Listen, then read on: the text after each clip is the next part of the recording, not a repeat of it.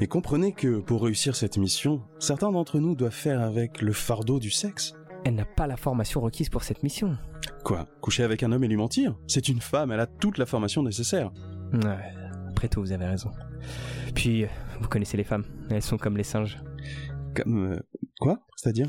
Euh, non, rien. Je voulais tenter un truc, mais finalement, ça marche pas. Ouais. Ou les mains, peut-être. Peut-être les mains, petites mains mignonnes, tous les deux. Peut-être les pieds, les, pi- les petits orteils. pieds Les petits, les Ah. petits orteils. Mhm, ouais. Pas sûr.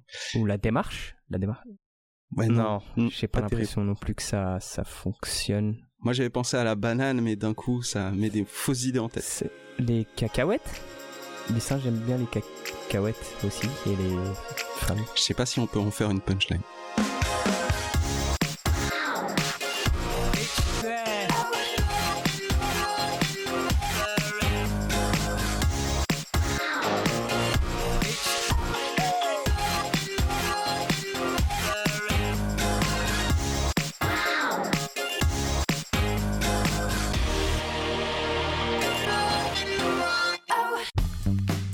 Bonjour et bienvenue dans les spoils du culte, je suis Karim. Et je suis Julius. Les spoils du culte, c'est le podcast qui analyse les sagas de la culture populaire et qui ne va pas se retenir de spoiler mais épisode après épisode. Donc passé cet instant, il vaut mieux avoir vu les œuvres ou s'en foutre. Bonjour Karim Eh salut Julien Comment ça va? Bah ça va et toi? Bah ça va bien, puisque on continue toujours sur cette saga dingue qui est euh, Mission Impossible, dingue sous plein d'aspects, et aujourd'hui on va en visiter un nouveau. Saga de folie, hein, vraiment. Euh, cet épisode, Alors- il est euh, riche en rebondissements. Oui, et puis parmi les, les doux plaisirs que recèle ce film, hein, et ben il y a aussi euh, une certaine forme de misogynie. Euh, On vous en a oui. donné un petit extrait dans le sketch vous du avez début. dû l'entendre au début, voilà. euh, on a un peu euh, rejoué quelques quelques répliques du Ah, film. quelques morceaux choisis Ouais. qui nous ont fait rire, hein, parce qu'on a maté le film hier et ça nous a, nous a fait marrer toute la journée. Oh, pas que nous d'ailleurs. hein. Pas que on nous. A partagé, on a partagé un peu le. Ça a été le leitmotiv de toute la journée pour tout le monde. Euh, désiré et subi aussi, je dois avouer. oui, oui, c'est vrai qu'il y avait des gens euh, à qui ça plaisait pas trop. Bizarrement, c'était les femmes. hein. Mm, Bizarrement, Bizarrement, euh, je sais ouais, pas pourquoi. Je comprends pas trop pourquoi. Bah, on se retrouve pour pour le deuxième film de cette Oui. saga. Mission 2 possible. Oui, Mission Impossible 2, aussi bien en France qu'aux États-Unis. Il est sorti en l'an 2000. Oui. Il dure 2h03. Il a été réalisé par John Woo. Qui ça? John Allez, Woo. Allez, est trop et moi- cette blague. Et moi je plonge, et moi je plonge les deux pieds en sûr. avant. C'est pas, c'est pas gentil de faire ça. Donc on retrouve au casting euh, deux têtes qu'on a vues dans le 1. Tom Cruise Oui. toujours dans le rôle d'Ethan Hunt et notre ami Luther qui est derrière euh, son laptop, Oui, comme dans le 1. toujours, comme dans le 1, donc qui est joué par Ving Rhames, et qui fait des blagues de euh, je m'habille en Versace, euh, Ouais. j'ai des godasses Gucci à 800 euros, enfin 800 Ouais. dollars, pardon. Bah après, il a de l'argent après depuis le 1 hein, et Oui, il se la, il se pète, il, il se met bien, euh, tu vois, il se treat oui, oui. himself, Il, il d'accord s'habille Gucci, il mange Gucci, tout, tout Gucci. Gucci peut-être Allez, Oh, mais t'es chaud, chaud aujourd'hui, moi C'est incroyable. On retrouve euh, dans le rôle de l'antagoniste euh, Doug Gray Scott qui joue Oui. Sean Ambrose. Sean Ambrose, ouais. On retrouve, euh, enfin on retrouve, non, on trouve euh, Tandy Newton qui joue Oui. Naya Nordoff Hall, Oui, la voleuse et le Très joli prénom, ce. Oh, ouais, on va, on va y venir. Attends, je, On va y venir. Je vais te lancer là-dessus. On a Anthony Hopkins, Oui. qui joue euh, Swan Beck, qui est un peu le, le patron de. Oui, de c'est le, c'est le patron d'Ethan. Voilà. C'est l'équivalent de Kittridge, pour ceux qui se souviennent de l'épisode Voilà. euh, précédent. Et on a deux, euh, Deux hommes de main. deux, deux hommes de main, deux personnages un peu en retrait, mais qui sont un peu particuliers. On a Dominique Purcell, dit euh, John Doe, Dit aussi dit euh, pas encore euh, euh, Prison. Breakman. Je sais Ouais, plus comment il s'appelle. mais- Pas encore, euh, c'est pas encore le grand frère Scofield. Non, non, non, bah en 2000, hein, donc euh, ça. Dominique Purcell avec une tête d'il y a 20 ans. Et puis surtout, le deuxième homme de main, j'avais envie d'en parler. Il s'appelle William Mapotter ou Mapother, Et il se trouve être le cousin direct de Tom Cruise, puisque le vrai nom de Tom Cruise, c'est Thomas Cruise Mapother, 3 ou 4, je me souviens plus. Donc c'est son cousin direct et son, son bro, parce qu'il a fait plus d'un film avec son cousin, notamment à cette époque, euh, très souvent dans les films de Tom Cruise, ce monsieur euh, William Mapother. Ouais, en plus, il a une tête. Enfin. Il y a un perso, petit lien, il y a un petit Ouais, euh, ouais, il y, a un- il y a une petite ressemblance, mais surtout, il a une tête. euh, après, il a peut-être la tête du. Voilà, de, de, de l'acteur de second, voire de troisième plan de, Mm. des films de cette époque-là, mais euh, moi, j'avais l'impression d'avoir déjà vu sa tête, quoi. Ouais. Bah, on continue notre série euh, en VO. Oui, même si l'AVF, parlons-en, car il y a surtout le premier changement de voix. On avait parlé de Patrick Poivet la dernière fois. Là, c'est son premier changement de voix officiel. C'est Yvan Attal, qui, je trouve, a une voix très similaire à celle de Tom Cruise, en vrai. Et autant Patrick Poivet, ça me choque, parce que j'ai trop l'habitude maintenant d'entendre Patrick Poivet pour euh, la voix de Bruce Willis, Ouais. alors que euh, aujourd'hui ça n'est plus Yvan Attal qui fait la voix de Tom Cruise, mais euh, même quand je revois des films où c'est euh, Yvan Attal, je m'y habitue très bien. Moi, ça ça m'a fait. euh, Alors, quand j'ai lancé le film, euh, il, était par défaut en, en VF et ça m'a fait un. Ça m'a fait un truc un, un peu. Genre, euh, je suis rentré à la maison, quoi. Je suis bien. Euh, Quand j'ai entendu Yvan Attal. C'est vrai que ça m'a- ça m'avait un peu agressé la voix de Patrick Poivet. Pas dans le mauvais sens, hein. c'est juste que. Enfin, dans mes souvenirs, j'ai toujours connu Tom Cruise avec la voix d'Yvan Attal, tu vois. Oui, oui, oui. Eh ben écoute, euh, je pense qu'on a tout dit. On peut, on peut se lancer dans. On peut se lancer dans le résumé du film. hein. Exactement. Alors, comment ça commence? Eh ben, on commence euh, sur un plan dans un laboratoire Oui, Avec en un- cold open, comme on avait en dit. cold open, ouais, avec un scientifique russe qui ressemble un peu à Einstein. Oui, oui, un petit air. Ouais, je trouve. Et il manipule en fait euh, un pistolet à injection. Alors oui, il est dans une espèce de laboratoire. Moi, je vais appeler ça un aquarium à manches. C'est un peu comme une couveuse avec euh, Oui. les, les manches C'est un- à l'intérieur. Tu rentres, euh, Voilà. tu rentres C'est des, tes mains c'est dedans. des gants accrochés pour que ce soit hermétique. Voilà. Et donc on le retrouve en train de manipuler une dose qui est sûrement une dose de. Bah, on se dit c'est un virus ou c'est un truc comme ça, parce que euh, il hésite et il finit par se s'injecter cette dose dans le bras. Mm. Il sort du laboratoire euh, en étreignant euh, sa mallette. Oui. Et, euh, pas l'air très serein, quoi. Voilà et le plan d'après il est dans l'avion. Oui. Et tout le long, on a aussi euh, sa voix off qui demande de l'aide à un certain Dimitri. Il Oui. parle de chimères et de bellérophons. Tout ceci est très cryptique, euh, tout ceci est volontairement un petit peu nébuleux pour euh, nous introduire dans cette fuite où visiblement il n'a pas dit à tout le monde qu'il était en train de faire ce qu'il était en train de faire. Voilà. Il se retrouve dans un avion toujours aussi stressé. On se rend compte qu'il parle à quelqu'un et ce quelqu'un c'est Ethan Hunt qui se trouve être le fameux Dimitri. Oui, il pouvait Voilà. pas voyager comme un enfant. Bah, et il lui avait demandé de l'aide parce que justement, euh, ce qu'il transporte est d'une valeur inestimable et qu'il a besoin un peu d'une escorte. Quoi. Exactement.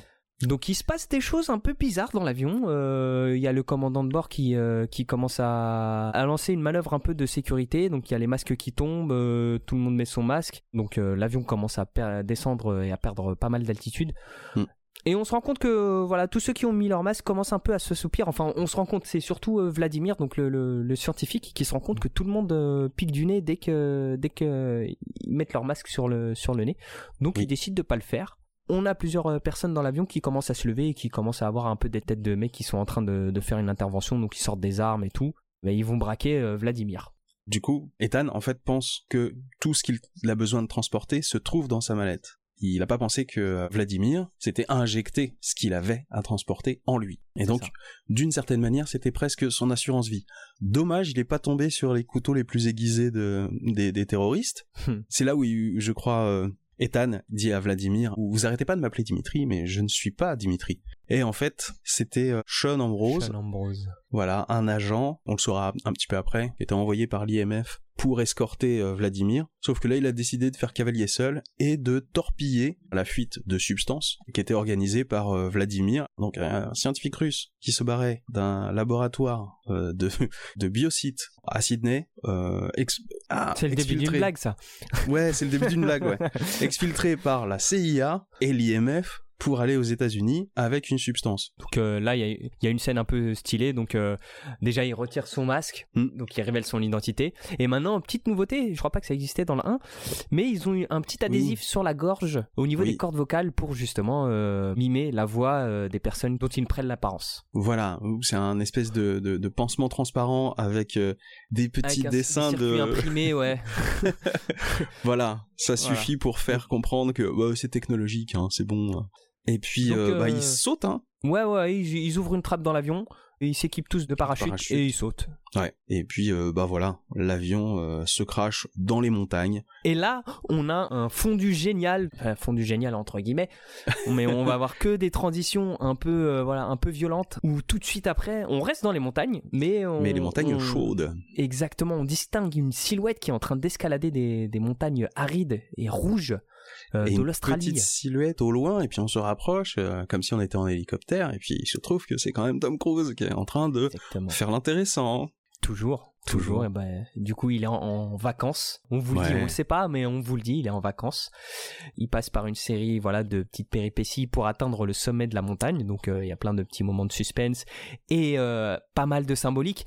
Mais on le redira ça. Mais pendant tout le film, quasiment une scène sur deux, euh, il y a de la symbolique et on peut, Voir voilà, un on- plan sur deux carrément. un plan sur deux est ouvert à l'interprétation et on peut, Oui. voilà, partir très très loin dans l'interpréta- l'interprétation, pardon. Oui. Là, par exemple, il y a un plan où il se retrouve un peu en galère, euh, les bras écartés, comme, en, euh, en- comme en si- Jésus, Voilà, comme si c'était Jésus, sur- Jésus sur la crucifié sur la falaise, quoi. Mais malgré tout, contrairement à Jésus, il s'en sort et il finit par atteindre le sommet de la montagne. Sommet de la montagne où il retrouve un hélicoptère. Oui, Un hélicoptère qui passe par là et euh, qui lui lance une roquette.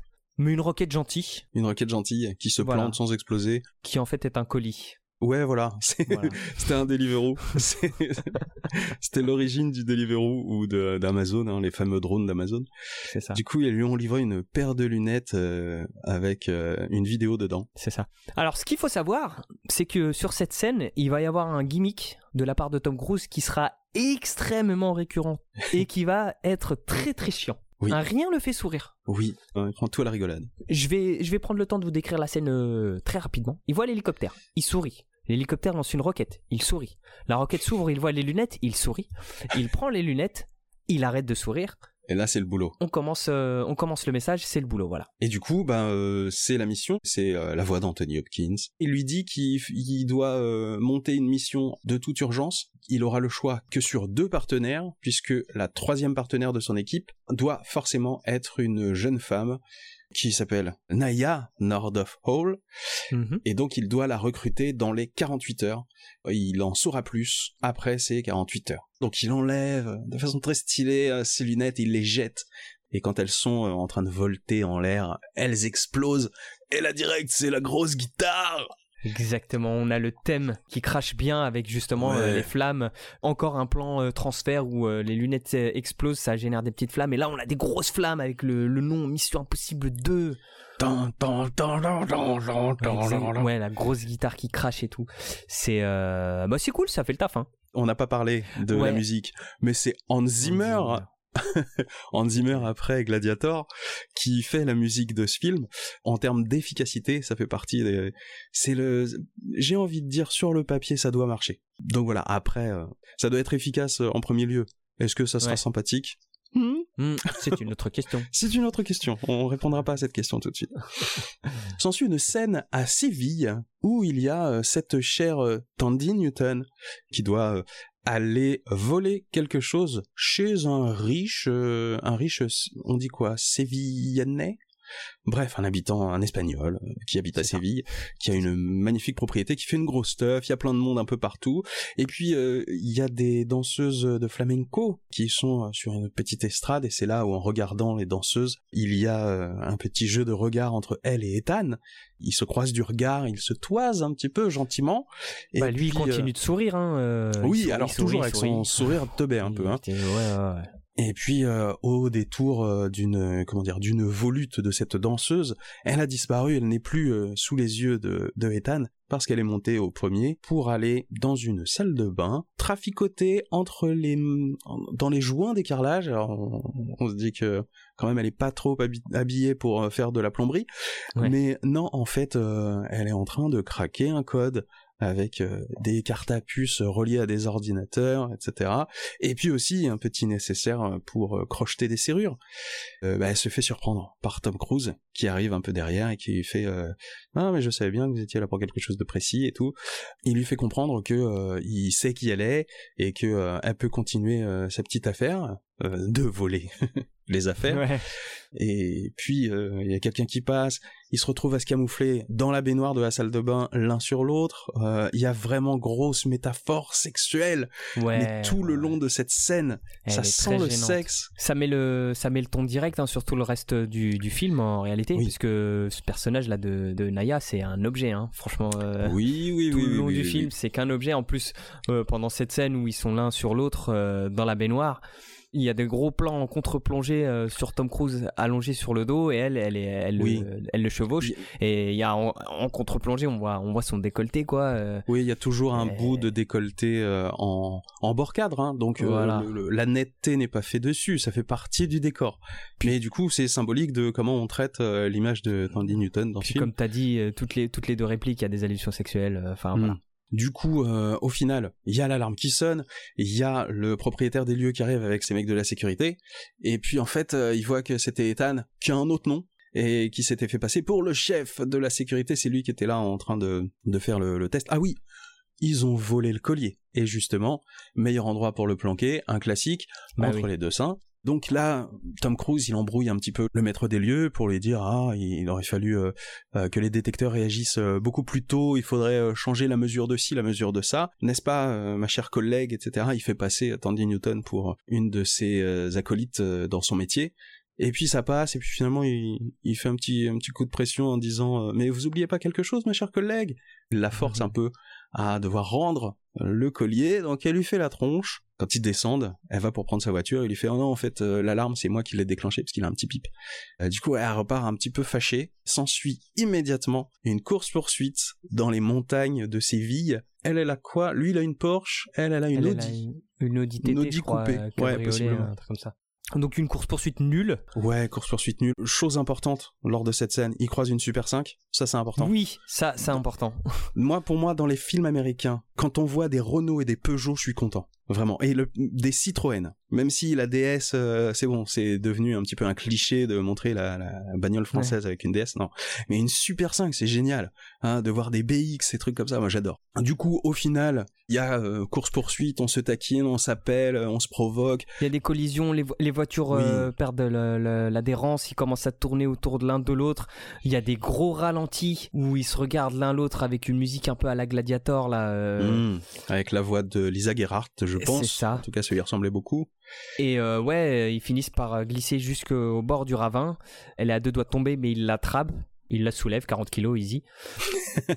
il la, il la ramène. le dit dans le euh, film, il le dit dans, dans, la scène juste avant. Ouais, il dit oui, augmenter la sensibilité à peut-être 40 kilos. 40 kilos avec un petit clin d'œil à, à Newton qui sourit. Voilà. Il la ramène sur ses genoux, genre elle est sur lui, et puis derrière on, enchaîne direct sur une scène de cul. Oui. voilà, ils font du sexe. Et il lui a fait passer un entretien, quoi. Oui, oui, oui, oui, un entretien. Du coup, il est quand même euh, rappelé à sa mission. Donc il avait un rendez-vous, toujours à Séville. Il va voir Anthony Hopkins et là Anthony Hopkins il lui explique en fait euh, dans la mythologie euh, donc il y avait une chimère qui était un assemblage de plusieurs bestioles tête de lion, un truc comme ça, une queue de serpent. Et le Bellérophon, c'est le chevalier qui a pourfendu la chimère, qui l'a détruite. Son ami, parce qu'en fait, euh, Ethan a comme, entre autres, en plus de Philippe Douchette, il a aussi comme autre nom Dimitri. Il était connu par euh, Vladimir, son contact à la CIA, en fait, la personne en qui il avait toute confiance, en fait. Et euh, comme il était en vacances et qu'on savait pas où il était parce qu'il avait réussi à se planquer euh, dans les rocheuses, Anthony Hopkins, il a envoyé Sean Ambrose, un autre agent de l'IMF, pour escorter Vladimir. Puis c'est là où c'est parti en couille, où en fait, euh, l'IMF est à l'origine de leur propre emmerde. Voilà. Et donc il faut retrouver ce fameux Sean Ambrose. Il se trouve que Sean Ambrose, c'est l'ex de Tandy Newton, de Naya. Et donc, tu remarques que j'arrive pas à dire Naya. Ouais. Je laisse ça là. En vrai, je laisse ça là, on l'expliquera vraiment à la fin. ouais. Euh, Tandy Newton, donc c'est une voleuse euh, experte, etc. La mission, c'est de la renvoyer entre les mains de Sean Ambrose pour faire de la séduction, pour enfin essayer de comprendre et de, dé- de déjouer un petit peu les plans de Sean Ambrose. Ils savent que c'est plus ou moins viral, quoi. Mais ils disent qu'ils savent pas. À ce moment-là, en tout cas, ils c'est, ont ouais. pas encore fait euh, le lien. C'est ça. Et je sais pas si, si t'as capté, mais euh, à partir de ce moment-là, Tom Cruise il sourit plus. Hein. Non. Les, les enchaînements là, de est- petits sourires de con, là il est vénère. hein. Il fronce les sourcils non-stop. À aucun moment il est content, à part à la fin. Effectivement. Il est Ah, pas content ouais, du ouais, tout. Il tire la gueule, il tire la tronche tout le long. Et puis euh, il le fait comprendre, il lui dit oui, non, euh, bah c'est un peu l'intro qu'on a fait. Oui, non, euh, c'est n'importe quoi, elle est pas formée pour ça. et Anthony Hopkins qui balait ça d'un revers de la main. Il veut, écoute, c'est Hein, Coucher avec un homme et lui mentir, mais ouais, ils savent toutes faire ça. c'est Hein, génétique. toutes les mêmes. C'est génétique. C'est génétique. Bon voilà, il se retrouve un peu, il se retrouve un peu coincé. Il est obligé de, de faire ce que Anthony Hopkins lui dit. Donc Oui. on a une scène juste après où il s'embrouille un peu avec Naya. Oui. Un truc gnangnan quoi. Oui non, enfin, euh, moi je veux elle pas est très forcée euh, l'engueulade, elle sert pas Voilà. à grand chose puisque de toute façon ça va jamais revenir hein, l'engueulade. Voilà. De toute façon, elle avait pas le choix, donc euh, Ouais, on ouais. enchaîne sur un recrutement comme d'hab. Hein. Euh, Il Mm. recrute euh, Luther, On retrouve ce cher Luther, un homme de confiance, et un autre, euh, Un nouveau qu'on n'avait un jamais nouveau, vu. ouais. Il s'appelle Billy. C'est un homme de terrain et il sera aussi chargé de piloter. et c'est un Australien avec un bon accent. aussi. Oui, ouais, ouais, ouais. Et c'est un homme du cru, enfin brut de décoffrage quoi. Bah, un peu comme Jean Reno dans le dans le 1, mais euh, à l'australienne. Oui, mais alors beaucoup plus jovial. Oui, oui, oui. Naya infiltre donc euh, la maison d'Ambrose. Il lui injecte une puce pour euh, la géolocaliser, pour savoir toujours où elle est. Mais une puce qu'il y a que eux qui peuvent savoir euh, qu'elle a, elle a cette puce et qui peuvent la traquer parce que les gars d'Ambrose, ils la scannent un petit peu de loin pour voir si elle est de confiance et ils voient pas le signal.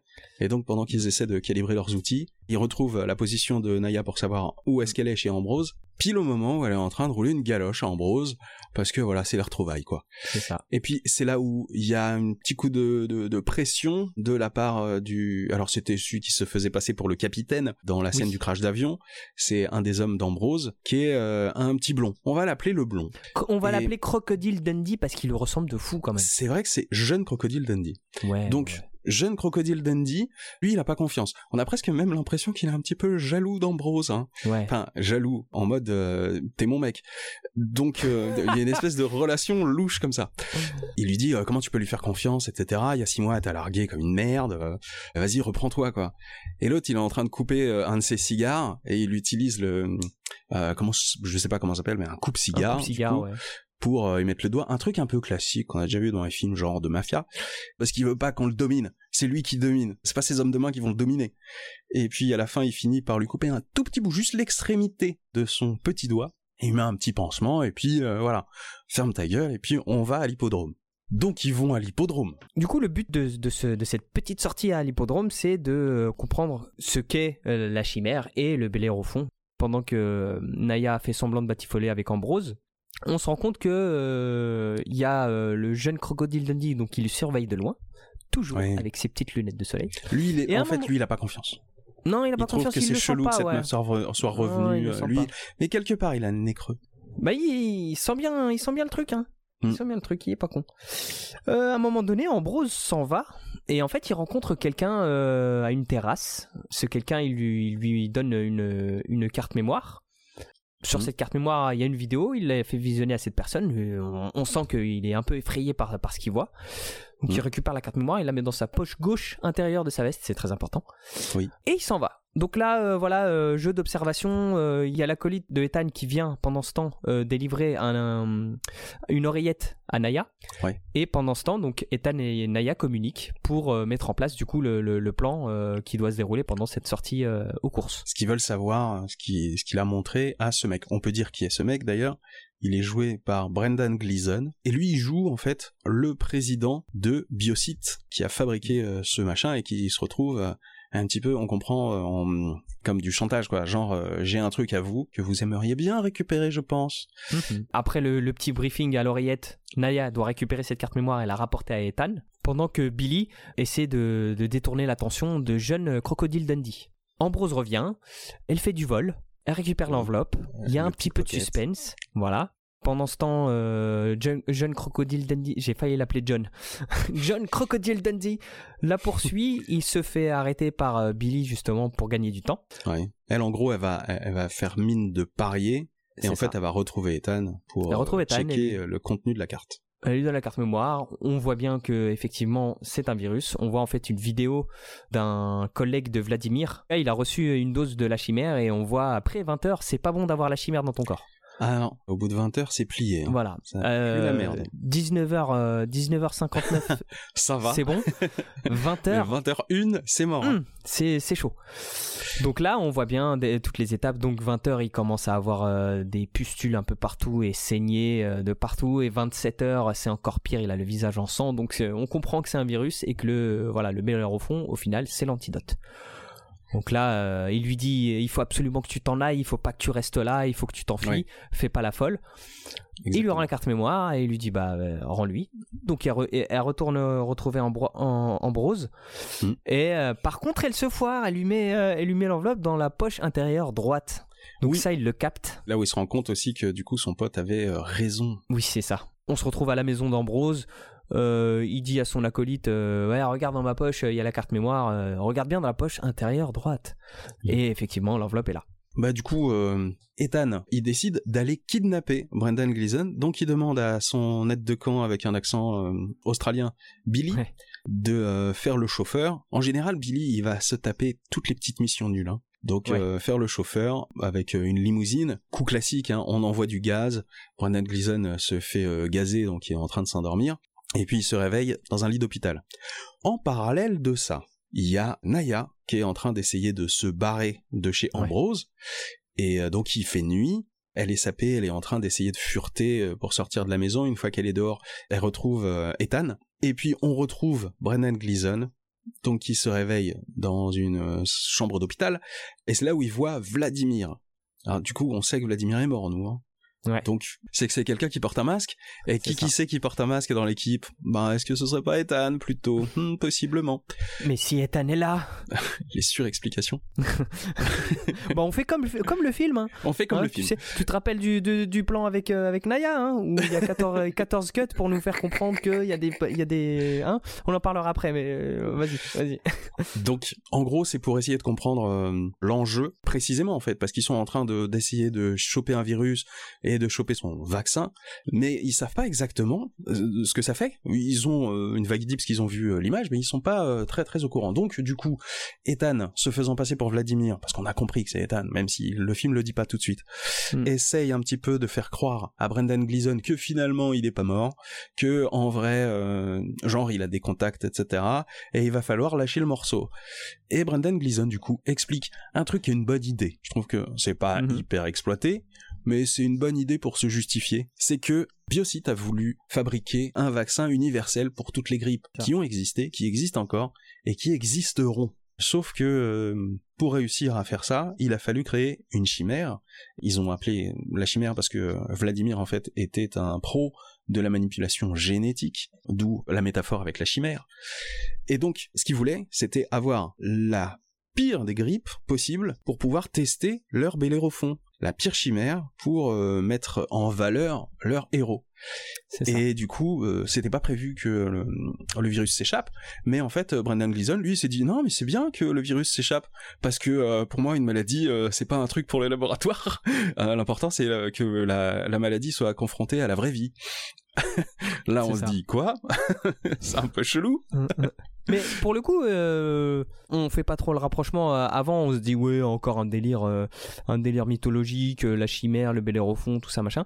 Mais en, en réalité, ça marche parce qu'une chimère, c'est une, c'est une, c'est un agglomérat de, de un peu de bêtes sauv- sauvages et dangereuses. Là, c'est pareil. euh, Le, la chimère, c'est, euh, c'est une super grippe euh, composée de toutes, toutes les, Ouais, tous les pires euh, éléments agglutinés voilà. ensemble pour faire le truc le plus virulent possible. Ouais, du coup, moi- enfin, moi, toute, toute la première partie du film, je me dis, ouais, encore, enfin, le- les, les noms, ils sont un peu abusés, il faut toujours des noms un peu, un peu qui marquent et tout. Mais en réalité, c'est. une fois qu'on sait ça, ouais, ça marche bien. Mais euh, enfin, c'est très appel du pied, quoi. Ouais, ouais, euh, bah, les, les références, elles sont pas subtiles pour dessous, elles sont vraiment là pour être glanées. Hmm. Saisissez-moi, hein, métaphore euh, de la mythologie grecque. Allô, je suis là. Bon, après, pour qu'on s'en souvienne, hein, parce que SARS-CoV-2, euh, c'est pas très, c'est pas très glamour, tu vois. Ouais, voilà, une chimère. On, on a tous déjà entendu ce nom. Le Bellérophon, si on connaît un peu la mythologie, on fait le Ouais. lien de l'un avec l'autre. Euh, ça marche bien. Hmm. Du coup, on revient à Naya, qui est en train d'essayer de se barrer. Elle est entre les mains de Ethan, mais on a très bien compris qu'en fait, c'était pas Ethan. Et du coup, euh, le faux Ethan est en train de lui dire, non, mais il faudrait mieux pas que tu te barres. C'est mieux que tu restes, parce que c'est mieux que tu restes. Ouais. Il est très énervé. Il fronce encore plus les sourcils que d'habitude. Et puis du coup, elle décide de rester, d'accepter euh, ce qu'a dit son mec. Donc, euh, euh, sauf Ouais. que son mec, c'était pas son mec. En tout cas, c'était pas le mec qui pensait que c'était son mec. Parce que euh, il est vénère, il se frotte les tempes et en fait, il arrache le masque. Je trouve que l'effet est plutôt propre. Ouais. Et en fait, c'était Ambrose. Mais waouh, c'est complètement fou. On s'y attendait tellement pas, alors qu'en plus, avant de sortir de la maison, Naya, elle a crié Ambrose, t'es où, Ambrose? Oh, c'est bon, il est pas là, j'y vais. Ouais, c'était pour te faire un bisou. Mais non, non, t'inquiète non. pas, je reste dans ma chambre. C'est pas comme si j'allais partir et que t'allais plus me que- alors qu'elle devait s'en aller de manière étrange, très quoi. furtive, tu vois, mais bon. tu sais, c'est limite, euh, elle fait Ambrose, Ambrose Et là, elle regarde la caméra, elle cligne de l'œil et elle sort furtivement de la maison, tu vois. Ouais, Ah, Bref. ça aurait pu, hein, ça aurait pu. du coup, mission est lancée d'aller Ouais. détruire les souches de la chimère dans le laboratoire de Biocite. Il se trouve que, comme par hasard, euh, pour y accéder, c'est compliqué, c'est une espèce de puits de lumière qui est ouvert avec des, des trappes à ailettes, enfin des ailettes hein, de combien, je sais pas, 3 mètres d'envergure. Donc il faut réussir à passer, à un moment, il faut forcer déjà ce truc-là. Donc euh, Luther, s'il te plaît, pirate-moi ce système. Mais il faudra quand même sauter euh, avec une corde. En fait, il faudra faire des acrobaties. Et pendant qu'on voit la préparation de tout ce truc pour s'infiltrer dans le laboratoire, on a un parallèle avec Ambrose qui est en train de faire un petit démontage de Ethan Hunt. Que, en fait, j'aime bien ce qu'il dit là-dessus, où il dit euh, je connais le mec. Et donc euh, je sais ce qu'il va faire. Il va prendre l'option euh, la plus acrobatique, etc., pour faire le moins de le moins de morts possible, comme si c'était méprisant, tu vois. Ouais. En fait, je trouve que c'est pas trop mal fait parce que ça avance assez efficacement. Il y a une espèce de double lecture du plan qu'ils doivent faire, des images du plan qui est en train de se réaliser, et des fois des petits effets de voix off de Ambrose qui est en train d'expliquer ce qui va se passer et ce qu'on est en train de voir, qui est en train de se Mm. passer. Donc on enchaîne tout de suite, euh, plan sur, euh, sur l'hélicoptère qui arrive au sommet de l'immeuble, avec Ethan qui est prêt à descendre en rappel. Mais attention, euh, sans outils, c'est-à-dire qu'il a une fenêtre de 40 secondes pour descendre genre euh, 28 étages, Oui. Et bien visé en plus pour passer entre deux ailettes. bien visé, et gérer le mou de sa corde avec la main.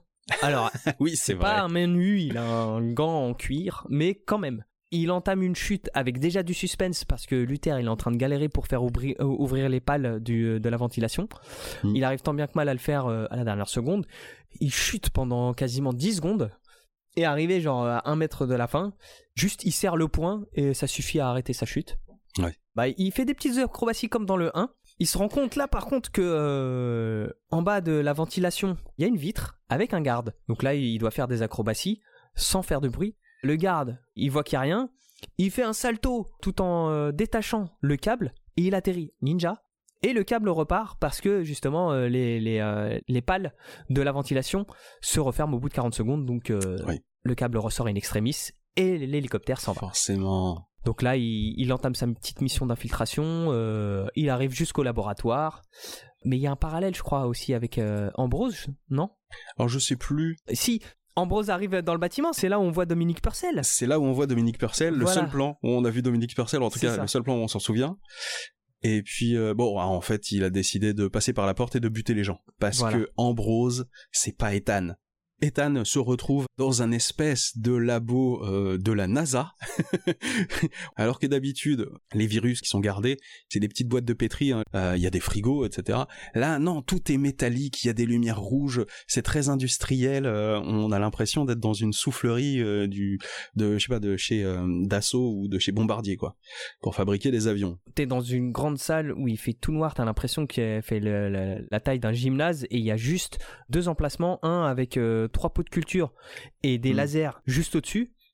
Il y a juste à appuyer sur le bouton, en fait. Ouais, voilà. Elles sont là en, en stockage, euh, genre ce sont les, les, les sources matricielles, mais elles sont prêtes à être détruites, quoi. Alors que euh, le, le but du PDG de Biocide, c'est de, c'est de les garder, quoi. C'est, Oui, il faut surtout pas, il faut quoi. surtout pas que ça disparaisse. Bref. Et de l'autre côté, on a le, la petite couveuse avec les, les gants. Oui, l'aquarium à manche. C'est ça. L'aquarium à manche euh, qui n'a pas été changé alors que l'autre il s'est fait une injection. Donc ça se veut dire Oui. que les, les gants en caoutchouc. euh, Les gants, ils sont plus ils hermétiques. sont plus hermétiques, tu vois. Bref, ça- m'a fait un peu marrer, mais c'est pas grave. Certes. Ethan détruit les trois souches matrices les trois pots de culture avec le laser.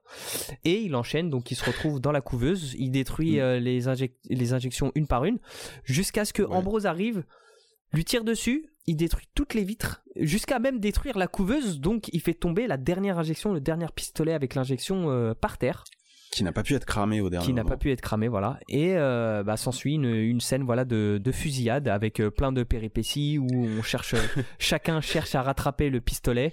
Et Tom Cruise, qui fait des moves hyper inutiles. Ouais. C'est presque de la Bon, danse, quoi. John Woo, hein. Euh, après là. des- euh, Ah oui, pas- non, là, c'est John Woo euh, à 2000%. quoi. Au final, Ambrose et se retrouve un petit peu face à face avec euh, Tom Cruise pour récupérer la dernière dose. En fait, il décide d'envoyer euh, Tandy Newton pour aller récupérer euh, cette chimère. Et Tandy, quand elle récupère l'injecteur, plutôt que de le récupérer et de le ramener à Ambrose, elle décide de s'injecter le virus. Donc voilà, paf, elle est en train de se condamner sous les yeux de son mec qui était pas loin, qui pouvait pas sortir de sa planquette parce qu'il était mis en joue par euh, l'autre gars. Bref, euh, c'est dramatique au possible, c'est hyper Ouais. drama. Elle prend en otage celui qui l'a pris en otage. euh, voilà. Ouais. Et donc euh, petite discussion entre son mec, donc Tom Cruise et elle, et il décide de l'abandonner là, en lui faisant confiance. Encore une fois, c'est un mec qui est plein de confiance envers les gens de son équipe Ouais. et qui lui dit on va réussir à trouver une solution. On va dire que t'as un petit peu le, le- la main sur le contrôle de Ambrose, donc euh, reste ici parce qu'il peut rien faire. Et puis du coup, comme ça, lui, il peut se barrer. Et donc, il enclenche euh, le compte à rebours de 20 heures. À partir de maintenant, il leur reste C'est ça. 20 heures pour sauver Tandy Newton. Et il s'échappe en faisant péter un mur pour euh, sauter euh, de l'immeuble en base jump, tranquillou. Ouais. ouais. La gravité n'existe pas dans ce film. hein.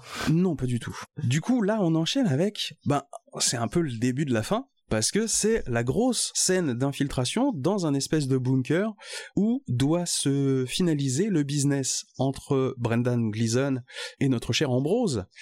Et euh, on entend mais on voit pas d'image. Il y a Naya qui est annoncée comme étant euh, libérée dans Sydney pour qu'elle fasse un maximum de morts. Et puis on laisse ça là comme ça. Et il y a euh, Tom Cruise du coup qui s'infiltre. Tom Cruise qui court. Alors là depuis Ouais, euh, ça y est. de- de- depuis la scène d'avant où il a sauté, là maintenant Tom Cruise il court au ralenti, à vitesse normale, euh, il court, rien qui court partout. C'est là où on commence à voir quelques pigeons. Et- ouais. Et puis euh, il fait toc toc à une porte avec un explosif et il attend que la porte soit ouverte pour tirer sur l'explosif pour que ça explose. Ça envoie tout le monde au tapis et puis là-dessus euh, il y a Ambrose qui regarde dans le couloir qui mène à la porte et il voit la silhouette de Tom Cruise qui passe de gauche à droite avec Ouais. un pigeon blanc, enfin du coup une colombe, qui va vers lui, vers Ambrose. Donc il y a toute la métaphore, toute la symbolique est là. Ah mon dieu, c'est le cheval blanc qui est là. Comme si Tom Cruise pouvait marcher sur le feu. euh. Oui, euh, pff, on peut trouver 26 000 métaphores Ouais, là-dessus. ouais. Et puis finalement, Ambrose, il décide d'envoyer le jeune crocodile Dundee, son petit blondinet, pour aller péter la gueule à Tom Cruise. Mais il envoie plusieurs mecs. Les mecs, ils sont en train de le chercher dans les couloirs du bunker. Ils le croisent pas. Et puis euh, d'un coup, euh, le jeune euh, crocodile Dundee, il entend un petit roucoulement, un petit. Ouais. Et en fait, euh, Tom Cruise, il est planqué en hauteur, et juste à côté de lui, son animal totem de ce film, Son patronus. la colombe qui est là, à côté de lui, euh, pendant que le mec euh, s'approche de là d'où vient le... Parce qu'il est sûr hein, que, que, Ouais. que Tom Cruise est là.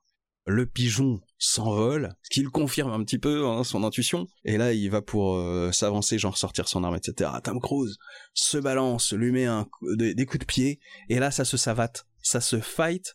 Je crois qu'on voit pas vraiment la fin de ce combat, en fait. Non, non, non, non. On voit qu'il se fight. que- on comprend que Tom Cruise prend l'ascendant, mais Oui. euh, on voit pas trop. mais on, il va pas jusqu'au bout du, du processus. Et ça s'arrête là. Et donc on retrouve le boss qui était resté dans sa petite pièce avec euh, Brendan Gleeson.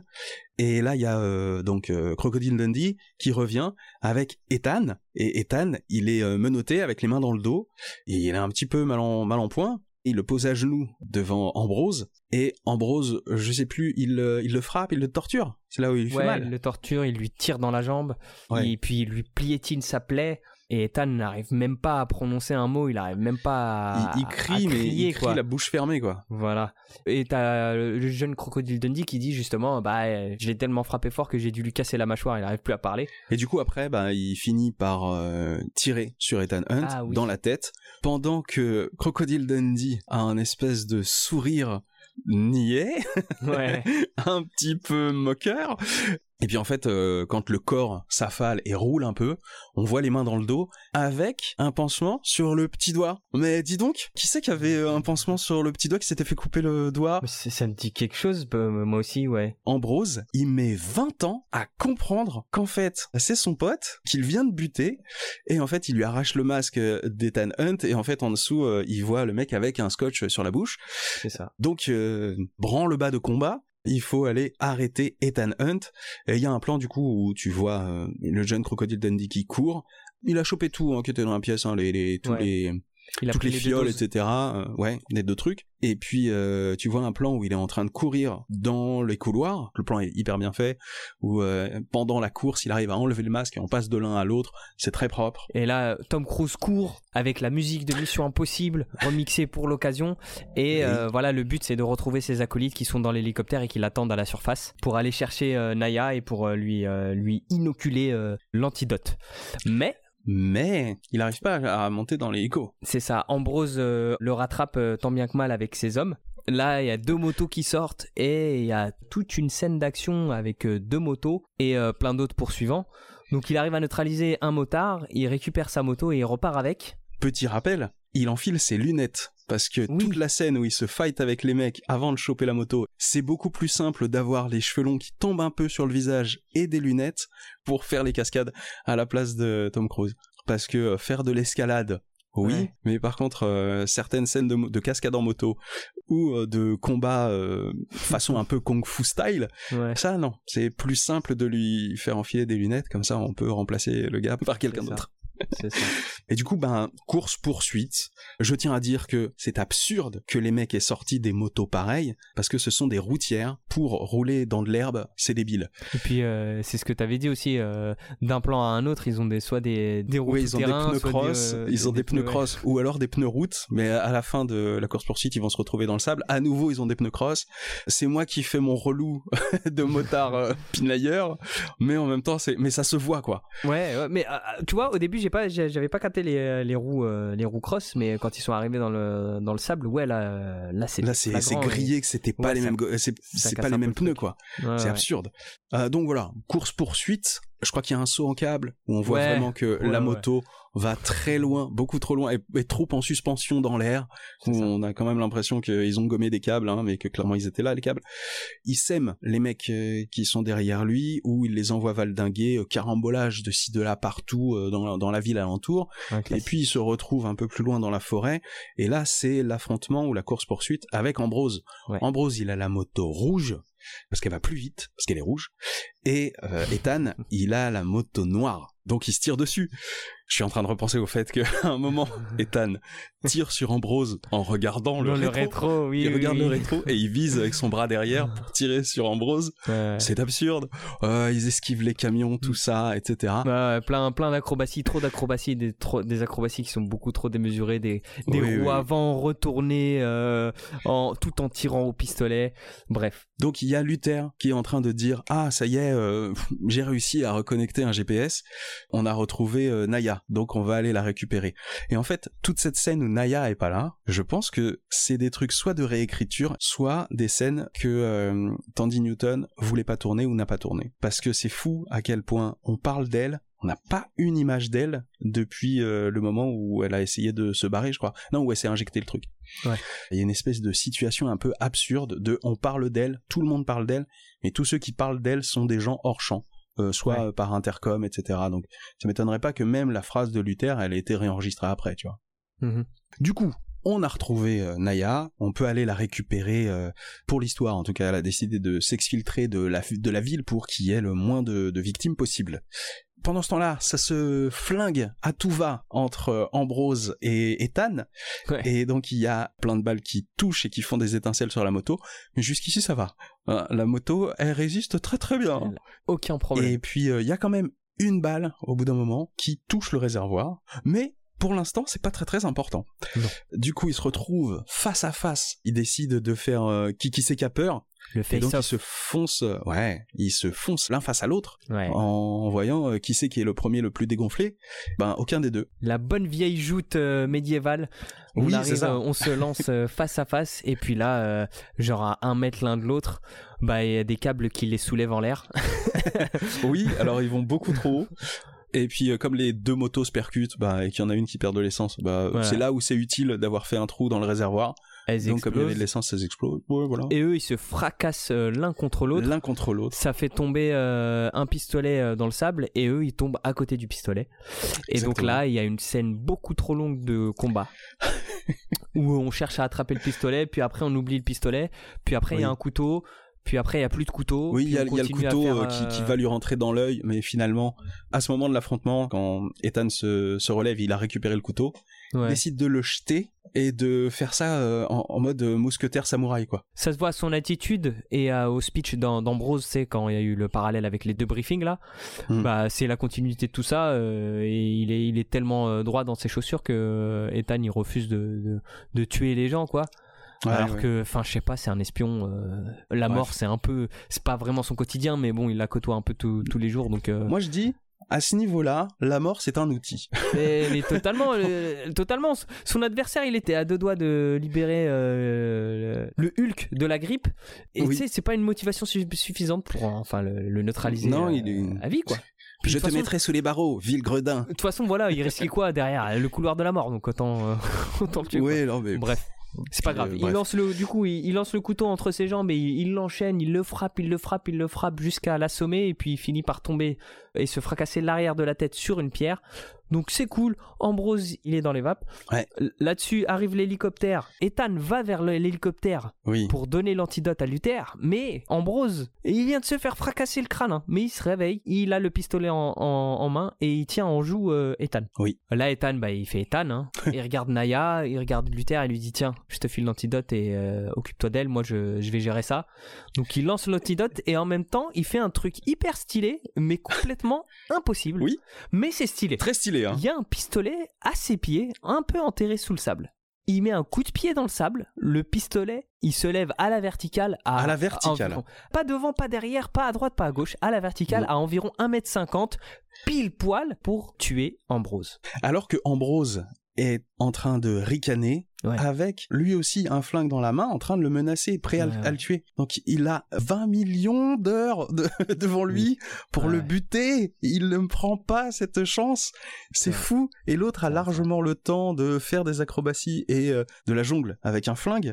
Ça prend un temps de dingue pour avoir le temps de se retourner et de tirer. L'autre a pas le temps de réagir. Trop dramatique, trop dramatique. Mais comme c'était stylé, ça passe. Voilà, mais tout ça au final pour tuer Ambrose alors qu'il aurait pu le tuer juste avant en lui lançant le, le couteau euh, dans la tronche. Mais c'est Mhm. pas grave.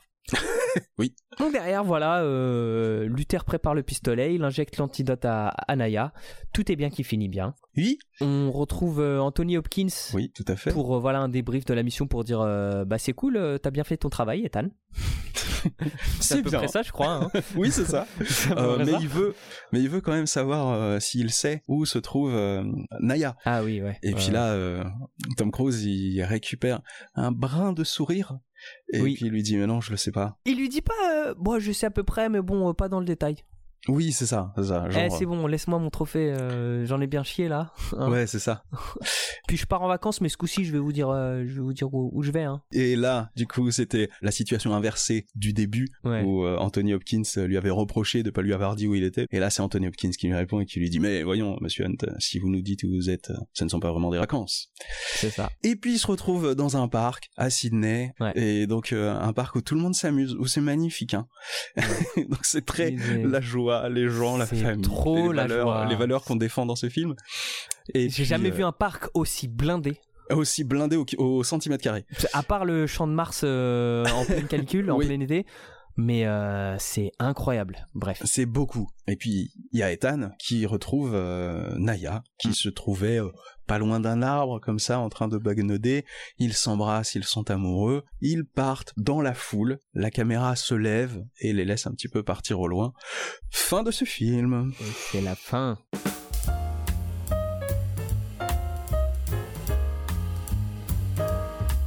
Alors, Qu'est-ce qu'on en a pensé eh ben, alors bizarrement, je pense que la dernière fois on avait bien compris que euh, on avait aimé le Ouais. premier. Là, j'ai envie de dire, euh, c'est cousu de fil blanc, c'est attendu. Finalement, le seul intérêt, c'est pas le scénario, c'est les scènes de combat. Ouais. Euh, Il y a des images qui t'en foutent beaucoup trop plein la gueule. Euh, c'est bourrin, c'est peu subtil dans les métaphores, dans tout ça, dans les allusions. Mais c'est pas un mauvais film. C'est ça. Je suis à peu près pareil, mais après je suis un peu plus nostalgique parce que je l'ai vu pas mal de fois quand même quand j'étais quand j'étais plus jeune. En fait, c'est un peu euh, l'appréciation euh, que on peut retrouver sur une copie, tu vois. C'est que bah il y a de l'intention, il y a de bonnes idées, il y a des choses qui sont bien faites, mais dans l'ensemble, euh, bah c'est un film qui se fait du mal en voulant bien faire. Ouais, ouais. Moi, je trouve que c'est un peu avec des gros sabots, quoi. Ouais. Et bizarrement, c'est un peu cliché, mais pas trop cliché aussi. Ouais, ouais, Donc, il y a une forme de subtilité dans son manque de subtilité. Je sais pas comment le dire, mais Michael Bay euh, aurait pas fait comme ça. Il aurait été plus bourrin. Donc, c'est un peu plus subtil que du Michael Bay. Mais c'est quand même pas des masses subtiles, quoi. Ouais, ouais. puis, puis s'il y a une chose qui me dérange, c'est que le film met un peu de temps à se lancer. On, essaie Mhm. d'instaurer, on, on le comprend plus tard, on essaie d'instaurer pas mal de flou au début pour qu'on sache pas trop c'est quoi la chimère, c'est quoi le Bellérophon, alors qu'on se Oui. doute un peu voilà, que c'est un virus et un antidote. Puis il y a un peu un, un changement, un changement de statut, tu sais, dans le 1, et c'était un homme de terrain, c'était euh, Ethan, il était au charbon, là il est un peu en retrait. Donc on, on a Tom Cruise qui est un peu un, un espion international hyper fort, son, pote euh, qui est biologiste, donc on connaît son métier. hein. Il, il lui parle de la chimère du Bellérophon et il capte toujours pas que c'est un virus et un, Non. un antidote, tu vois. Il met tellement de temps à comprendre qu'on parle d'un virus. Puis derrière, Euh, il, il doit aller recruter une meuf random qu'on on sait même pas qui c'est pour, euh, pour faire son taf d'espion, alors que c'est lui, le, le- c'est lui le, le- Ah oui, le- alors? l'espion Euh, alpha, je- tu vois. Et, et chose que chose que je t'ai dit pendant qu'on regardait le film, Ouais. c'est que au final, il a pu se faire passer pour euh, le jeune crocodile Dundee, mine de rien. Oui. Euh, Donc, ouais, il aurait pu faire ça depuis le début. c'est ça, Donc, Naya n'était pas du tout indispensable à cette histoire. exactement. Elle ne sert à rien. Faisons la liste. Un laboratoire qui fabrique un virus dangereux pour l'envoyer dans la nature et qu'il y ait un effet retour qui leur retombe sur la gueule, donc ils sont la source de leurs propres problèmes, pour euh, endiguer ou essayer de gérer cette situation, l'IMF envoie un agent qui se retourne contre son camp, donc encore une fois, c'est des gens qui se, tirent d'une- qui se tirent une balle dans le pied, ça se retourne contre eux. Ça n'est que ça, en fait. Ah mais tu Depuis peux le continuer. début hein. jusqu'à la fin, ça n'est que ça. Tu peux continuer, hein. euh, Oui. Anthony Hopkins, il force Ethan à, à recruter une voleuse qui au final sert à rien, donc euh, on se tire encore Oui. une balle dans le pied. Oui, Euh, elle se, on perd du temps pour pas elle-même grand-chose. du virus. Et en plus, on implique des sentiments. Voilà, donc elle se met, elle, elle- s'injecte le virus. Donc on doit encore, euh, en fait, faire ce qu'on aurait dû faire depuis le début, c'est-à-dire infiltrer la base des méchants pour se faire passer pour eux et récupérer le virus. À la fin, on a l'impression que tout ce qu'on a vu n'aura servi à rien, mais Oui. heureusement, justement, il y a, y a deux trois scènes qui recollent les morceaux et qui font que le film devient intéressant. T'ajoutes à ça, voilà, pas mal de scènes d'action qui font le taf. Ouais, c'est. Mais c'est là où je me dirais, tout comme dans le premier où il y avait un, une espèce de Brian de Palma euh, chaud, de Palma chaud, mais euh, Brian de Palma chaud, où euh, de Palma s'est fait plaisir, etc. Où il y avait beaucoup de, c'est, on va dire, des névroses de réalisateurs qui sont des marqueurs de, de sa filmo. Là, il y a aussi des névroses de John Woo. Et c'est encore donc un film de son auteur entre guillemets, mais Ouais. c'est pas pareil Hmm. parce que j'ai un peu l'impression qu'il y a eu un peu plus de contrôlage de la part de la production, on va mettre ça comme ça. Hmm. Et du coup, euh, c'est un petit peu plus sur des rails, c'est un peu plus action parce que c'est euh, le flux du moment aussi. Ouais. 2000, c'est euh, on sort de Matrix, euh, Matrix 1 et 2, euh, 2 et 3 sont en tournage, un truc comme ça. C'est cette ambiance-là. Je crois qu'il y avait une espèce de une espèce de musique rock rock Oui. techno, Ouais, rock techno typique des années 2000. Ouais, ouais, pendant la fusillade au labo là. Ouais, pendant la fusillade dans le labo. C'est aussi une carte postale de son temps, mais ça reste un film un peu sincère. T'as l'impression est un- qu'il est un peu sincère, euh, ouais, ouais. John Woo, dans ce qu'il est en train de faire. En tout cas, il tape dans quelque chose qu'on connaît de lui. Après, moi, il y a juste le syndrome du pur film d'action qui dérange, c'est-à-dire que euh, c'est ce qu'on s'était dit hier, c'est que on est pris par la main tout le long, quoi. Je reprends Ah, l'exemple euh, du passage de. surexplique à mort. Je reprends l'exemple du passage d'infiltration où, euh, où Naya doit sortir, ou doit s'échapper de, de la maison d'Ambrose. Euh, bah voilà, au moment de sortir, crie Ambrose, Ambrose, Ambrose, t'es où? Donc on comprend que Ambrose n'est pas là. Elle sort en mode furtif, on voit deux gardes dans le fond, donc elle s'arrête. Elle fait trois pas. Il y a euh, une lampe torche au loin. On comprend qu'il y a des gens, mais non, il y a un plan sur sa tête qui elle comprend qu'il y a des gens devant. Ensuite, il y a un plan sur elle, un plan sur elle avec euh, un endroit pour se cacher, plus les mecs qui arrivent. Ensuite, il y a encore un plan serré sur elle qui regarde à gauche pour nous faire comprendre qu'elle va aller à gauche. Ensuite, il y a un plan sur elle qui va à gauche et qui se cache derrière la maison. Et ensuite, il y a un plan un peu plus serré où là, elle arrive et euh, elle est en lieu sûr. Et là, Ethan l'attrape. Il y, a eu, il y a eu six cuts pour un truc qui aurait pu se Ouais, faire en un seul plan, quoi. Ouais, c'est un peu le- aussi le problème et le talent de John Woo. En tout cas, de ce que j'ai remarqué dans son cinéma, c'est que euh, ces scènes d'action, elles sont très bien découpées, sauf que c'est souvent mal monté. Et ou alors mal cadré, ou des fois euh, au montage on fait ce qu'on peut avec les plans qu'on a eu, et des fois les plans ils sont pas fous. Donc euh, le, le, le pré-découpage ou en tout cas tout ce qui est storyboard etc, toute la préparation c'est bien fait, et mais par contre c'est pas toujours lisible au résultat. Ou alors c'est le reflet aussi d'un style, parce qu'il vient de Hong Kong, euh, Ouais. John Woo, donc euh, son travail euh, sur le cinéma hongkongais, qui a eu une influence où ils sont peut-être un petit peu plus laxistes. Le fait est qu'ils le sont. Hein. Dans le montage, euh, le montage ça peut être très vite n'importe quoi dans les films hongkongais, et particulièrement ceux de John Woo. Mais il a toujours euh, cette habitude de découper ou de surdécouper les événements et les actions pour que ça soit hyper lisible. Et c'est le montage qui tue au final euh, cette lisibilité. Mais il y a des fois, Parce que soit fois ça surexplique, hein. soit c'est illisible. Il y a des fois c'est fluide, mais j'ai pris cet exemple-là parce que clairement, à ce moment-là, je trouve qu'il y en- il y en avait pas besoin. Quoi. Oui, non C'est vrai qu'il y a des passages où, même si c'est surcuté, c'est c'est relativement fluide, mais c'est souvent les passages où euh, il y a de l'action, quoi, où il y a des combats, des fusillades. euh. Je trouve que ce sont les, les- les scènes euh, les mieux montées. Oui, puisque c'est son fond de commerce. Quoique, le dernier combat, il est quand même très mal monté. Parce que trop long, je trouve. Oui, il est un peu long. Et puis c'est surtout, je sais pas si t'as remarqué, mais il y avait une espèce de redondance de Ouais. euh, trois cascades quand Ethan reprend un peu le dessus. Hmm. Et ben il y avait euh, trois moves à faire, dont un move de capoeira. Oui. Et à chaque fois, ce move-là, il était euh, fait en, en slow motion. Ouais. À chaque fois, c'était un peu le même truc de beaucoup de brouillis d'images euh, surcutées et même pas très synchrones. Ouais, ouais. Donc 3, 3, 4, 5 images comme ça, tac, tac, tac, tac. Un plan ralenti de Tom Cruise qui fait une acrobatie. À nouveau, 4-5 images syncopées, mal montées, plus à nouveau euh, sa petite rondade euh, de capoeira. Oui. Et à nouveau, 4-5 images, tac, tac, tac, et il refait euh, encore son plan en slow motion. J'aime pas ce montage et je trouve que en plus c'est vraiment un appel du pied en mode t'as vu comment il est stylé mon Tom Cruise Euh, c'est fatigant. C'est vrai. C'est vrai, c'est vrai, c'est vrai. Bon je sens que tu as envie de passer au code de la saga. Mais tu sens bien, tu sens bien. Exactement. Alors, il faudrait qu'on remette dans l'ordre, ce qu'on n'a pas mis en premier, mais normalement en premier on teste s'il y a bien un cold open. oui, là, bah, du coup, contrat rempli, hein. Contrat rempli, cold open il y a.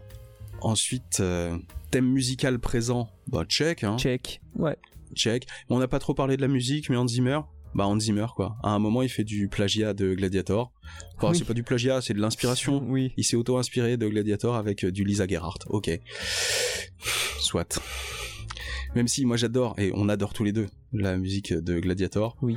autant là, bon, c'était pas fou quoi. hein. Mais Hans Zimmer, euh, c'est c'est de l'efficace. Ouais, c'est toujours pareil. Oh, Voilà, c'est ça. Ça ça fait le taf. Ça marchait Voilà. bien dans les moments où ça a été utilisé. C'est juste que bah, on connaît Gladiator, donc euh, forcément, ça enlève un peu d'authenticité. à- Oui. à ces Oui. passages-là, quoi. Oui, de, de primeur, quoi. De Ouais, primeur à l'objet, quoi. Ouais. Mm.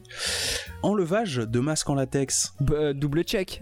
Euh, bah, le check, euh, carrément, c'est un peu enlevage de masque en latex porn, hein. Parce qu'il y en a combien? Il y en a 6 ou 7, quoi, des Ouais, masques ouais. enlevés. Et à chaque fois, ils sont inventifs et plutôt propres. C'est ça, ça a été même, euh, ça- il a été euh, magnifié. Oui. le- le- l'enlevage Poussé de, de masque en latex. Ouais, voilà. Je sais pas si on fera mieux dans les dans les suivants, mais Ah, on verra. Ouais. le message qui s'autodétruit. Oh, Ah bah oui, c'est pareil, glow- glow hyper up du- stylé rock'n'roll. Hein. glow up du message qui s'autodétruit là. Euh, On a fait un bond euh, incroyable entre le 1 et le, et le 2. Oui, il est, il est euh, furieux. Ouais. Du coup, Tom Cruise qui court. Alors, on a tardé pour la voir, mais Ouais. oui, Hmm. Tom Cruise qui court. Tom Cruise qui fait une cascade de fou. Et Oui, ben, on a fait euh, plein. ben, en fait, il en fait deux, mais là, il en fait plein. Mais euh, il y en a deux grosses, on va dire. Une cascade très effet spécial numérique, quoi, montage ou euh, truc sur fond vert et trucs comme ça. Celle où il tombe dans le puits de lumière, là, dans le labo. Et Mhm. ensuite, une euh, cascade, euh, on va dire, en dur, en vrai, avec peut-être du câblage pour se retenir, mais euh, tout ce qui est fait en effet pratique, comme on dit. Tu penses au couteau le, le fil? Ah non, mais non, mais euh, je- ouais, il y a la moto, il y a, les- il y a, Il y plein a la moto, oui, oui, non, c'est etc. vrai, oui, vrai, y a vrai, tout- ouais. toute la Ouais, scène de fin où en fait euh, il y a beaucoup de, Mhm. de, de- c'est peut-être des micro cascades, mais cumulées au final, ça, ça, ça rend le mec un peu surréaliste quoi. La distinction que je ferai entre les deux, c'est qu'il y en a une qui est là pour servir le personnage, pour te, en train de te dire, tu vois, quand il descend dans le, dans le puits de lumière, Oui, Euh, oui, tu te dis, Ouah, Ethan, il prend des risques, euh, ce perso, il est complètement fou. Et, euh, et puis après, il y a le délire de l'acteur qui est en train de se dire, bah attends, parce que c'est Tom Cruise aussi. je, tiens, une petite, euh, Mhm, mhm, une petite mhm. anecdote que j'ai vue de Matt Damon qui parlait de celui où il s'accroche à l'avion. Oui. Et il lui fait, mais c'est fou pour cette cascade, comment, comment t'as fait, etc. Et Tom Cruise, lui dit, écoute, j'ai été voir le mec de la sécurité. Je lui ai dit, je veux pouvoir monter sur euh, sur l'avion, m'accrocher comme ça, que l'avion il décolle et que on voit que c'est moi, que je le fasse vraiment ou que je serai accroché à un truc. Et le mec de la sécurité, il m'a dit, non, c'est pas possible. Et j'ai été voir un autre mec de la sécurité. en fait, c'est juste un mec à qui on peut pas dire non. Parce que si tu lui dis non, bah c'est juste pas toi qui auras le boulot en fait. Donc voilà. Ouais, un forceur Et- quoi.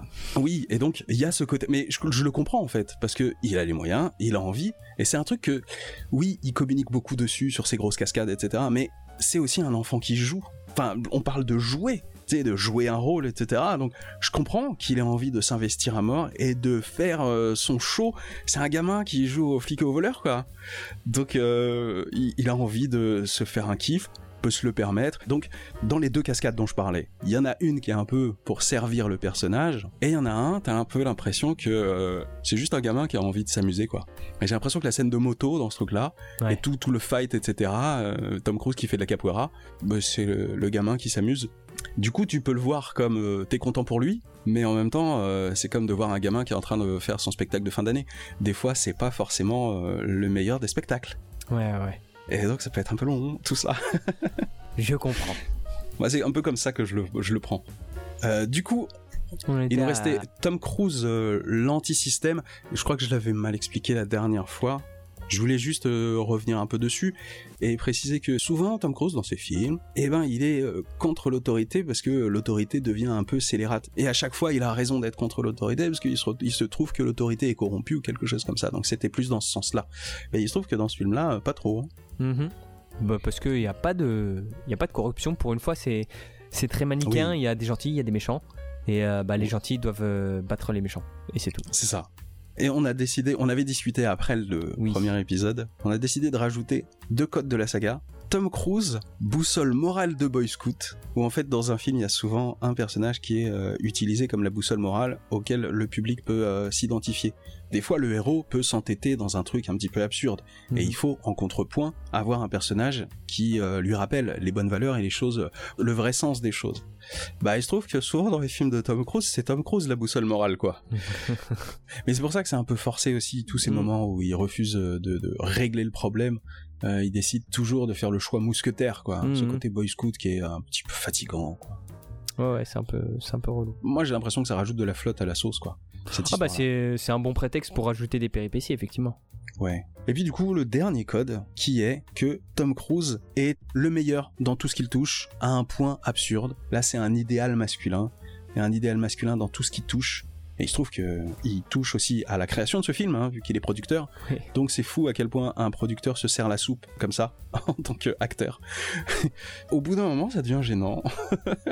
Ah ouais, ben après, il va pas s'arrêter là. Hein. Mais rappelons qu'il a quand même ramené euh, son cousin sur la production de ce film. C'est vrai, c'est vrai. On dit dans le jargon qu'il fait qu'écro la famille. Il fait qu'écro la famille. Voilà, non, c'est un chic type. On sait aussi que je sais plus depuis quelle date et je sais plus si elle bosse encore avec lui, mais euh, il y a sa sœur, parce qu'il a trois sœurs, je crois. Et il y a une de ses sœurs qui est euh, en gros sa manageuse perso, euh, ou qui l'a été, je sais pas si elle l'a encore, mais et en tout cas elle l'a été, je crois, même pendant la mauvaise période, qui est plus ou Hmm. moins la période de ce film autour de 2000. Entre 2000 et 2010, hein, c'est euh, full sciento, etc. Donc euh, c'est pas la meilleure période euh, en dehors des films, quoi. Euh, on l'a pas dit, mais du coup, euh, check, check, check, check. Oui, oui, oui, oui, tout ça check. Hein. Ouais, ouais, ouais. Tout ça, oui, voilà. C'était aussi pour faire un point sur les deux nouveaux points qu'on a, qu'on rajoutés. Mais jusqu'ici, on est bon. Ben écoute, l'heure est venue pour nous de donner une note à ce film. Oui Euh, Par contre, j'ai zéro idée. Moi, désolé. j'ai- deux barèmes à te proposer qui sont extrêmement simples. J'allais juste te dire euh, soit en moto, Oui. soit en, en symbolique, symbole. Je trouve que les motos, c'est bien. Les motos, c'est bien Ok. On va noter en moto. Eh ben écoute, je te laisse la main. Eh ben, euh, j'ai envie de lui donner euh, genre 6. Hmm. C'est l'équivalent d'un 12 sur 20. Tu sais, c'est Ouais, ouais. passable, quoi. C'est, Hmm. oui, c'est bien. Allez, retourne à ta place. Je sais pas si tu vois ce que je veux dire. Ouais, ouais, non, si, si, mais je- moi j'allais lui donner tout juste la moyenne, j'allais lui donner 5. Mais j'ai hésité avec 5, hein. En Ouais, vrai. euh, hmm. C'est 6 parce que, bon, je sais pas. Euh, peut-être que il est peut-être pas aussi abusé que ce qu'on en a dit euh, à l'époque. Je trouve que il y a beaucoup plus de John Woo et de pétage de plomb de John Woo dans euh, Que dans ce film-là. On Ouais. peut lui donner un point pour cette retenue un peu. Bon, moi je vais rester sur 5 quand même. J'apprends de, Ouais, de mes notations, euh, de mes barèmes passés. moi je reste sur 5, mais surtout parce que, tu vois, j'avais un souvenir un peu sublimé. Mais au Mm. final, euh, avec mon regard d'aujourd'hui d'adulte, il y a beaucoup de choses qui font que, euh, pour moi, il mérite pas plus que la moyenne. Surtout que, voilà, les cascades démesurées, le fait qu'on nous prenne par la main, le fait que, encore comme le 1, il y a un thème qui existe, un thème musical, pardon, Ouais. qui existe et, et on l'exploite pas, alors que franchement, euh, c'est vraiment pas ce qu'il y a de plus dur à faire pour le film. Moi j'aime bien, j'aime bien les films un peu comme ça, les, les- les grosses sagas où, où la musique prend quand même euh, une grosse part dans le dans le dans l'identité de, de- de la saga et des films. Là c'est absolument Ouais, ouais, pas le cas. Quoi. Encore une fois, on a juste Mm. trois fois le, le thème euh, et à un moment donné un petit un petit une petite euh, variante du thème un peu Mais genre suspense. Il y a un peu plus de tout, quoi. variation que dans le premier. En fait, ils ont, ils nous ont donné ce qu'on a dit qui manquait dans le premier, et finalement, c'est pas si ouf. Non, ouais, c'est clair. Peut-être qu'on a tort, mais en vrai, moi, je pense qu'on a raison, et ce qu'on nous a donné était un petit peu trop réchauffé. Non, puis toute la dimension espionnage, elle se résume juste à des euh, genre des euh, des rendus graphiques de statistiques, de d'écrans d'ordinateur, de trucs comme ça quoi. Alors que derrière, Mm. euh, pff, bah tout l'aspect enquête, il est pas si Il est développé pas que ça si quoi. fou, il est très ouais. forcé au chausse-pied, quoi. Mm, mm. En fait, c'est plus un film de John Woo qu'un Mission Impossible. Ouais. Mais il est pas tant Mission Impossible que ça. Et puis euh, surtout, j'ai vraiment l'impression que c'est un scénario lambda et qu'on a euh, habillé de des oripeaux de, de Mission Impossible. Mais en vrai, euh, enfin ça se voit que c'est ça a pas été écrit pour quoi. C'est ça. Je suis d'accord avec ça. On s'est pas ennuyé, c'était pas désagréable, c'est juste que Mais c'était mais c'était marrant de critiquer en vrai. Donc voilà. voilà, et puis il y avait peut-être que le matière. point en plus, il vient de là. Ah bah écoute, moi je, je, je ne lui octroie pas ce, ce privilège. Ah très bien. Voilà. Mais oui, on doit, on doit lever un mystère. Ah lequel? Bah écoute, pourquoi ça te gêne que l'actrice s'appelle Naya? C'est vrai, on a failli oublier de le dire. Ah, eh bien, il se trouve que euh, j'étais avec euh, la mère de ma fille au moment où elle était enceinte. En tout cas, euh, je l'ai revue euh, avec elle en vidéo et on se posait la question depuis des mois à quel nom donner à notre fille. Et donc, euh, on n'arrivait pas à, à trouver euh, un prénom qui nous irait à tous les deux. Et puis, euh, bah, on a entendu Naya. On s'est dit trop mignon. Et donc, on a choisi que ce serait Naya. Mais par contre, on était d'accord tous les deux pour pas l'écrire comme dans le film. On l'a beaucoup francisé. Ma fille, qui aujourd'hui a 20 ans, s'appelle Naya. Ouais, mais en plus l'orthographe de Naya dans le film, c'est typiquement le miaou japonais. D'accord. Mais je savais pas. Eh ben écoute, on fait un bisou à ta fille quand même. Ben oui, et ben. J'espère pour elle qu'elle nous écoute. Hein Bisous mon chat. On lui fait un coucou. il reste un petit truc. Qu'est-ce qui s'est passé dans la carrière de, de ce cher Ah, Tom mais euh, oui, c'est vrai, mais c'est vrai. C'est le petit fil rouge de chaque épisode. Donc Mission Impossible 1, on en a parlé, c'était en 96, dans dans le dernier épisode. Euh, il a enchaîné en 96 aussi avec Jerry Maguire. Je sais pas si vous vous souvenez de Jerry Maguire. C'est euh, un film typiquement américain, fait pour le marché américain. Ça parle de pognon, c'est vraiment les valeurs des années 80 dans un film de 96 quoi. Du peu que j'en ai vu, hein, parce que vraiment je l'ai, crois que je l'ai pas vu en entier. C'était pas top, mais gros carton. Pendant trois ans, il a rien fait parce qu'en fait, il a tourné pendant longtemps avec Stanley Kubrick pour le Mhm. dernier film de Stanley Kubrick, Eyes Wide Shut. Euh, Stanley Kubrick avait euh, choisi délibérément de prendre pour ce film le couple, Rose Kidman, qui était un peu euh, sur le déclin. Je pense que le tournage avec, Stan- avec Stanley Kubrick a pas aidé, hein, puisque Stanley Kubrick a, notamment, je crois, sur une scène, il a fait refaire à Nicole Kidman une prise pendant 80 fois, plus de 80 fois. C'est absurde, tu sais, jusqu'à avoir un espèce de non-jeu qui était dans, dans, dans un, un épuisement du corps, quoi. Il Mhm. avait essayé de la conditionner là-dedans. Il l'a Mhm. amené à la, la faire quasiment péter les plombs. Donc, euh, Stanley Kubrick, hein, un mec adorable. Ouais. Et puis en plus, euh, on pense que euh, y avait une volonté de Stanley Kubrick euh, d'essayer de, euh, parce qu'il y avait des rumeurs comme quoi Tom Cruise serait homosexuel ou qu'il était libertin aussi. Et en fait, il voulait absolument utiliser euh, cette espèce de, de, de côté sulfureux de la vie privée ou en, de- en tout cas des rumeurs de la vie privée de Tom Cruise dans son film vis-à-vis de son personnage. Du coup, il y a des moments où il le fait tourner. Tu sens que c'est intentionnel, qu'il le fait tourner alors qu'il y a un drapeau, un truc, un symbole gay derrière dans une vitrine où il est cadré de profil en train de Ouais. dire une phrase particulière qui peut être soumise à interprétation, etc. Donc en, fait, il a joué énormément avec ça et euh, je crois que Tom Cruise a dit après avoir tourné avec Stanley Kubrick parce qu'il adore tourner avec les grands réalisateurs pour quelque part valider sa carrière, mais je pense qu'il aime le cinéma aussi.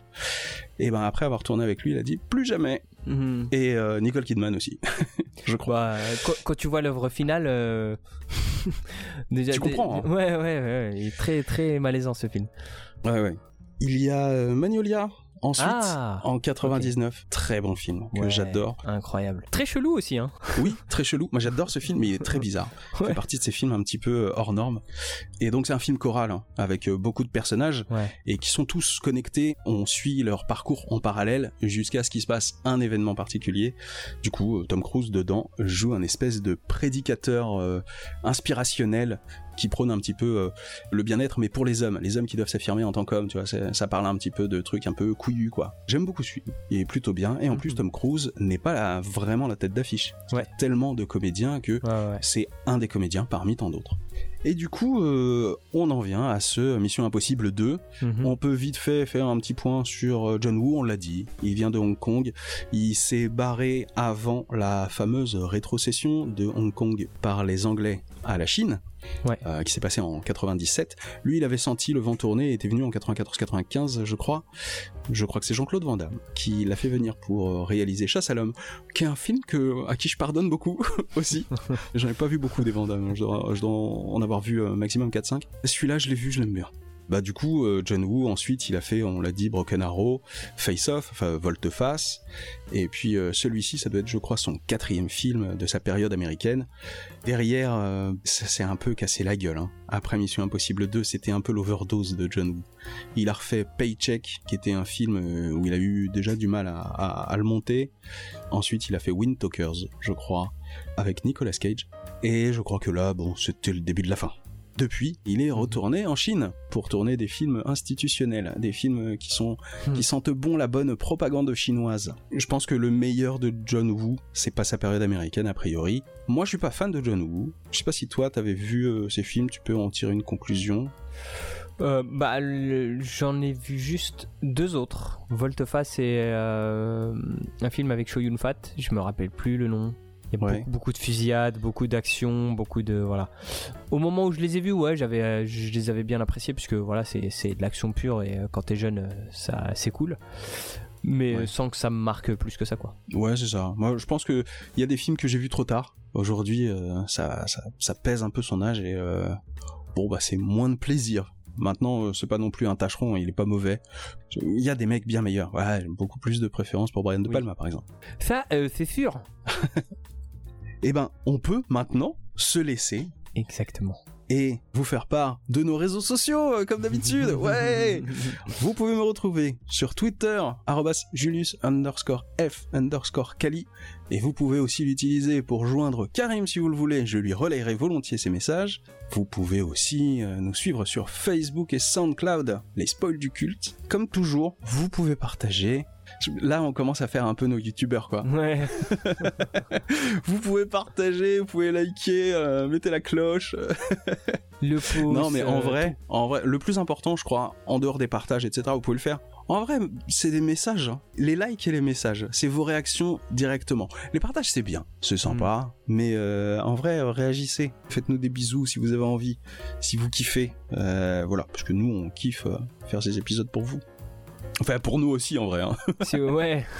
C'est plus concret, un petit message, ça, ça fait plaisir. Et puis, euh, puis euh, on sait jamais si vous avez des suggestions sur euh, d'autres Ah oui, choses que oui, vous voulez qu'on carrément, fasse. On, on- carrément. Nous, on se, on se plie à la demande.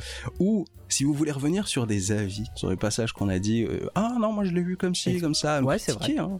Mais vrai, vrai. avec euh, de la proposition derrière, pas juste pour dire qu'on est des idiots, parce que ça on le sait déjà. Et ben, euh, n'hésitez pas, ce sera bienvenu, et ce sera peut-être même cité dans l'épisode. Exactement. Très bien, on vous fait des bisous là-dessus, on se quitte Yes. et on se donne rendez-vous, forcément pour Mission Impossible 3. Eh ben écoute, il me reste plus qu'à te dire euh, cool Julien. Et ben, cool Karim, et à bientôt. Tchuss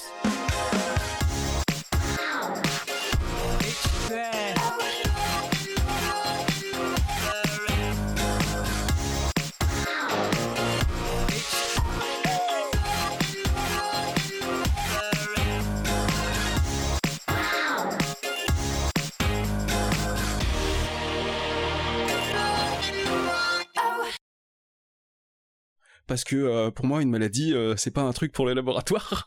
Euh, L'important c'est euh, que la, la maladie soit confrontée à la vraie vie. Là on se dit quoi? C'est un peu chelou.